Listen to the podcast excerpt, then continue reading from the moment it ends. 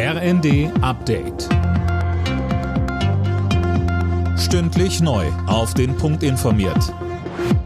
Ich bin Philipp Rösler. Guten Morgen. Der ukrainische Präsident Zelensky hat sich bei Deutschland für die geplante Lieferung von Panzern und Abwehrraketen bedankt. Er spricht von einer sehr wichtigen Entscheidung. Auch im politischen Berlin wird die Lieferung begrüßt. Allerdings kommt aus der Opposition, aber auch innerhalb der Ampelkoalition Kritik am langen Zögern von Kanzler Scholz. Grünen Politiker Anton Hofreiter im ersten. Wenn diese Panzer früher geliefert worden wären, dann wären weniger ukrainische Soldaten gestorben, das muss man ganz klar sagen. Und es hätte die Ukraine früher in die Möglichkeit versetzt, mehr besetzte Gebiete zu befreien und damit die Zivilbevölkerung schneller vom russischen Terror zu befreien. Unterdessen hat Russland mit Blick auf das bevorstehende orthodoxe Weihnachtsfest eine Feuerpause angekündigt. Sie soll heute in Kraft treten und 36 Stunden anhalten.